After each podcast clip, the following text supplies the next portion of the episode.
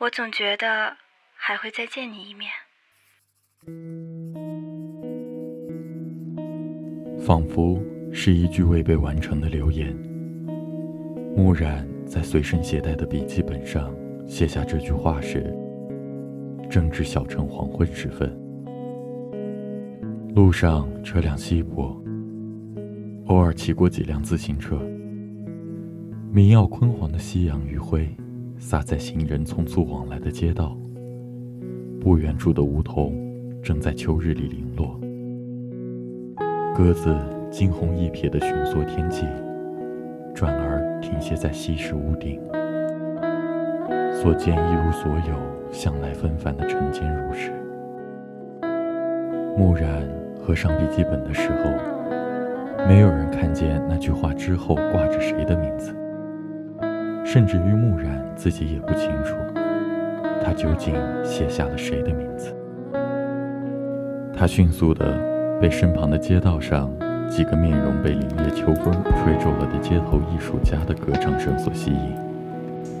这一帧影像深刻而清晰地刻进了木然的脑海里。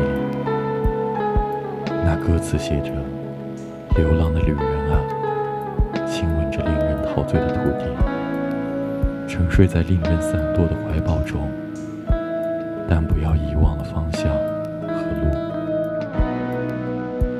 此刻，他明白，这必将是一段孤独的旅程。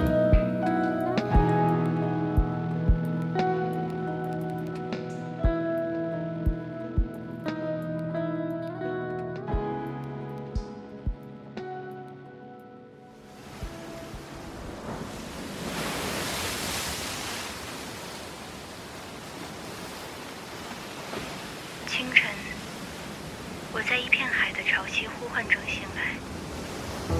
这里是我旅途的第一站，如你所言，去探索更多的世界，然后从中抽离。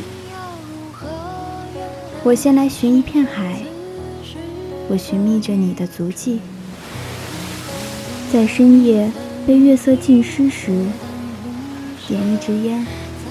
感受明灭烟蒂的脉搏，期间遇见了一个人，我们有着自来熟般的神秘亲切，有着那样匪夷所思的熟人问候和交谈，而他如我一般，是在流浪的旅人，一个少年，他稚嫩到甚至无法领略。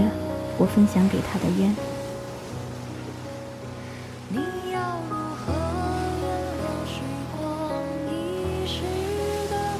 你还在这里吗？是。很晚了，不是吗？嗯。那你为什么还不走呢？我们可以一起。我只想看看深夜的海洋会不会沉睡。很诗意。你看起来像个诗人，但诗人说的话往往很没有说服力，对吗？可能吧。你很喜欢海吗？嗯，以前写过很多故事，都和海洋有或多或少的关联。没想到你是一个写作者，我可以知道那些故事吗？阔别良久，我已经不能再记起那些故事了，而海洋。不再是我故事里描绘的那般感性，它冷漠而压抑，想象让我变得无知。用心去想象，就有永恒。那些借由心和情感实力的结果，才是最真实的存在，对吗？我一直在找一个人。从前的故事中，我把他丢了，我再也不能将他找到。现在讲那些故事会不会太晚了？我知道过了这里会有山，那里的人也喜欢写故事。他们将那些承载着故事的书卷塞进山缝里。据说那山的缝隙无比黑暗，连接着梦的国度。那些文卷会透过山缝抵达写故事的人写故事时心里所想的那个人的梦里。纯粹被浪漫主义支配的胡言乱语。不过我很喜欢。如果还有机会去往那神山，我将从前那些故事寄给你，可好？好啊，至少如果你的故事感动了我，那一切都不算太晚，不是吗？对了，这个给你。这是海螺。嗯。潮汐消涨间，海平面渐渐明亮泛白，潮红先于发光体本身抵达海面，木然的双眼渐渐无力于张开。他靠在少年的肩上睡去。清晨将至，少年轻轻抚摸木然苍白的面颊，而后在木然的额间做以最后的吻别，遂起身，不曾吵醒沉睡的女子。少年目光走向粼粼闪烁的海面，不远处的海水猛烈地扑打在海边黑色的礁石上。碎裂成白色的浮沫。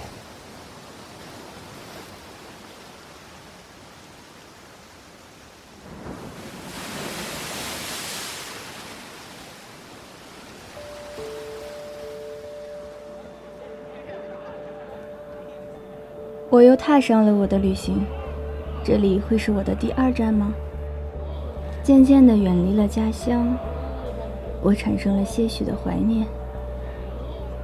你说，楼上的黑猫会不会咬死我阳台上放置的植物？金鱼又会不会淹死在逐渐浑浊的鱼缸里？不知道为什么，我突然开始想，将你的东西完完全全丢进垃圾场，会不会太过于果决？人类复杂而矛盾，可笑又可怜。此刻。尽管我迷失在满眼昏黄的沙漠大峡谷里，但我沉着冷静的、无所事事的，失去了对生存的思考。我只是在想你，关于你，那是一种怎样的感受呢？我所生的水源来自于我的肾脏，但我不想念夏日解渴的冰棍，更没有。对潺潺流动的泉水抱有期望。车外的温度至少有三十九度，汗水会迅速被风干在毛孔，在我发肤表面结成白色的晶体，而我却想念着搁置在我房间里那个属于你的充电器。这里如此炎热。我知道这里不是我的终点，因为你不会在这里存在。昏厥的时刻，路过的人打烂了我的车窗，是一个看上去比我更有历练的女人。她指引我走出了困顿的局面。他说，他有一个如我这般大的女儿。他带领我找到了距离最近的驿站，那里往往有着一个异常西部风格的酒吧，里面承载着许多有心事的人，他们尽情歌唱，他们尽心醉酒。那里收不到讯号的电视机都有着别具一格的诗意，那里都是怀旧的人，那里的人承载着。不被世人理解的天赋，有的人执着于初爱，有的人因为善良而饱受创伤，有的人喜欢着与他们同性别。人，有的人有着独特的趣味，属于很有趣的人，他们被虚伪狡诈的世人用以所谓的研究，他们被阴险黑暗的世人。所诟病污蔑。救我的女人，因为不懂得换位思考，失去了自己挚爱的女儿。他的母性在看见奄奄一息的我时被唤醒。那个晚上，他的眼泪多于他喝下的酒。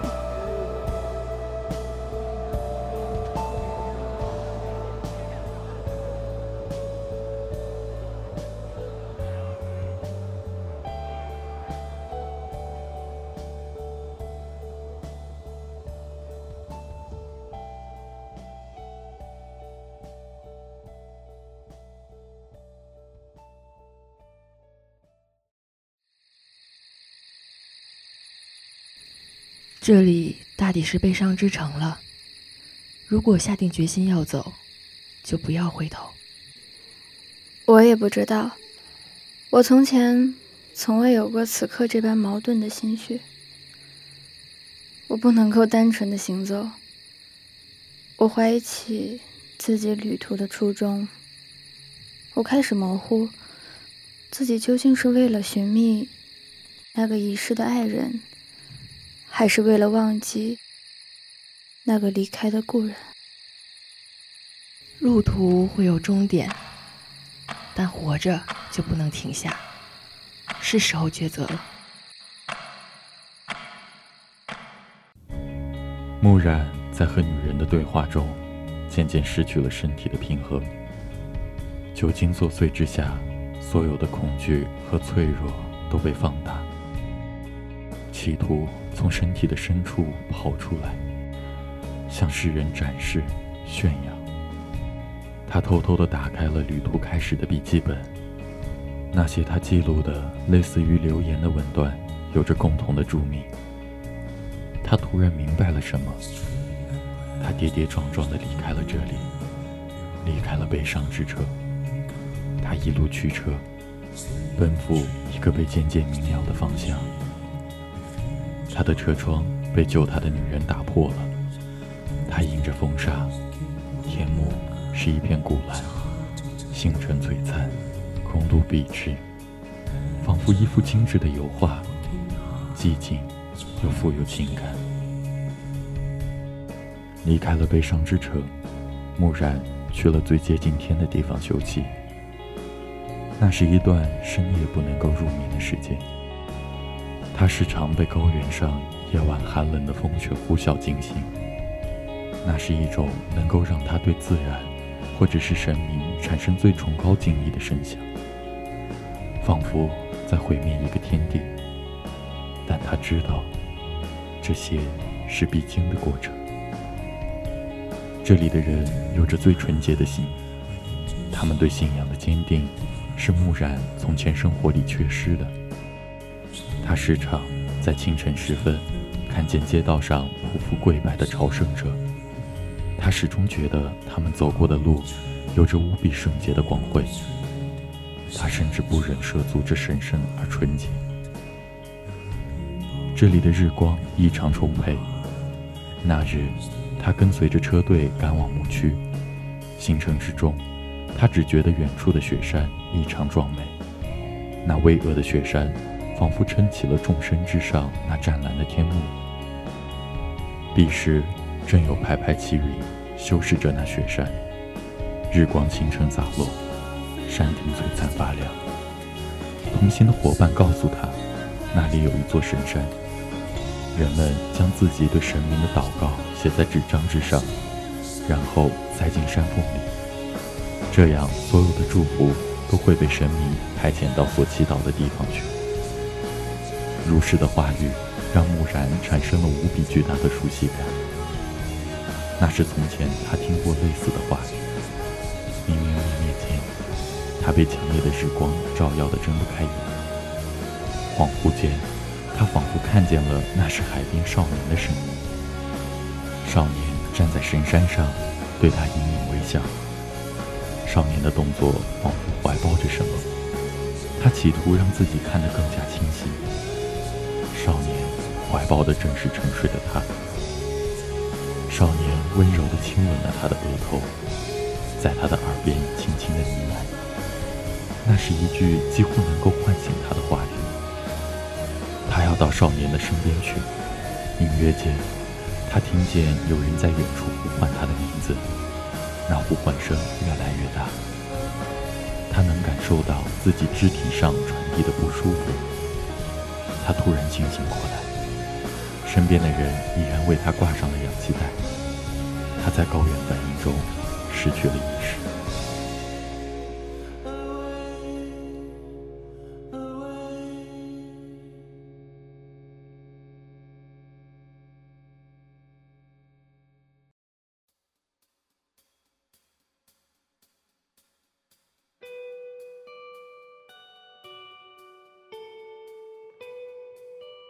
他清醒之后的第一句话，便是问同行的人如何抵达深山。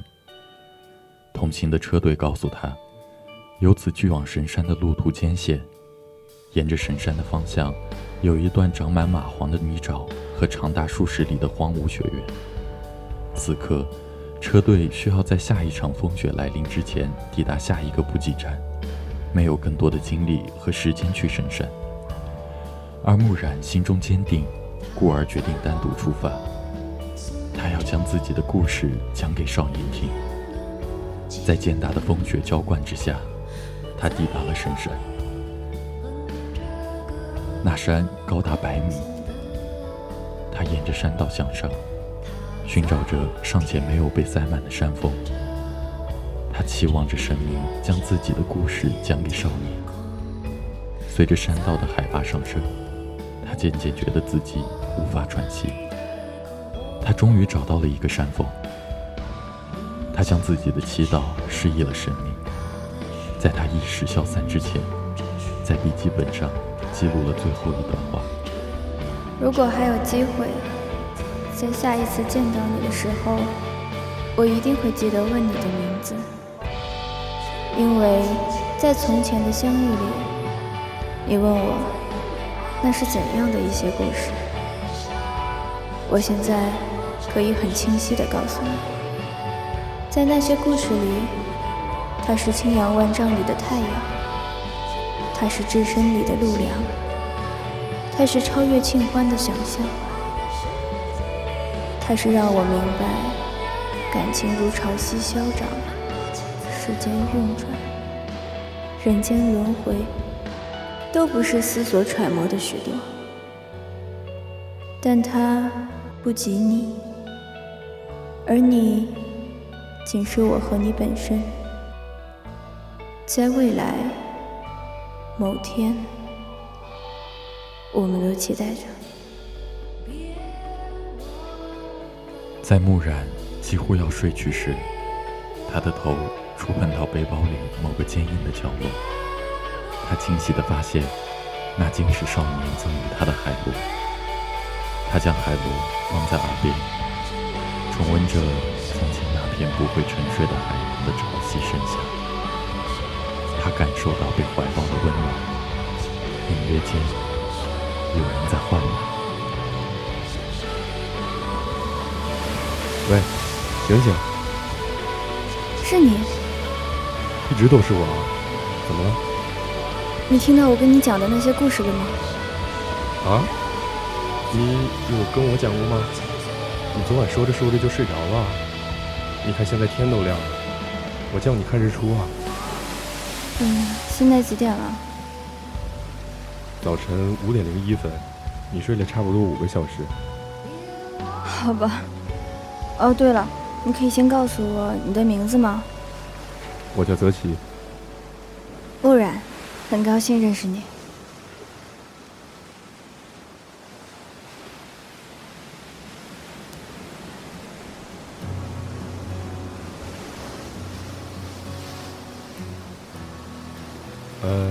我们一起去看看日出。嗯，好。走吧。哦，等我一下。